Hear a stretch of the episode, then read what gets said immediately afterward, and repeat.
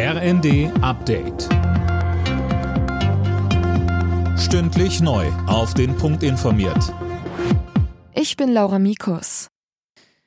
Mit ihrer Ankündigung, die Maskenpflicht im Nahverkehr aufzuheben, stoßen Bayern und Sachsen-Anhalt auf ein geteiltes Echo.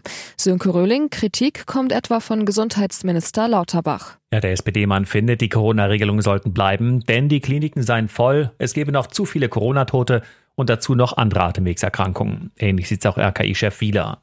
Aus den Reihen der FDP heißt es dagegen, jetzt muss auch die Maskenpflicht in den Fernzügen fallen, denn es würde keinen Sinn ergeben, wenn die Maskenpflicht im Nahverkehr fällt, im Fernverkehr aber sogar eine FFP2-Maske drauf muss, so der FDP-Verkehrsexperte Abel in der Augsburger Allgemeinen.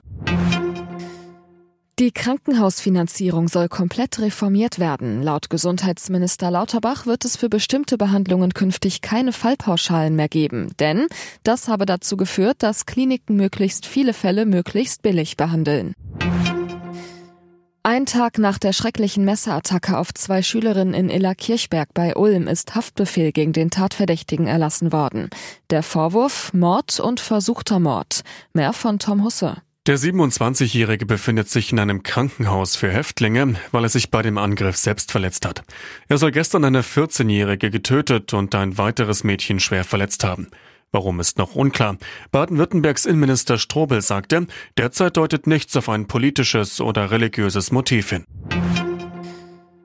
Die Klimapläne der meisten Industrieländer reichen nicht aus, um das 1,5 Grad Ziel zu erreichen. Zu diesem Ergebnis kommt eine Studie der Forschungsgruppe Climate Action Tracker.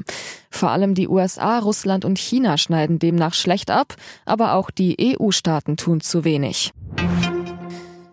Bei der Fußball-WM hat es die nächste Überraschung gegeben. Marokko steht zum ersten Mal in der Geschichte im Viertelfinale.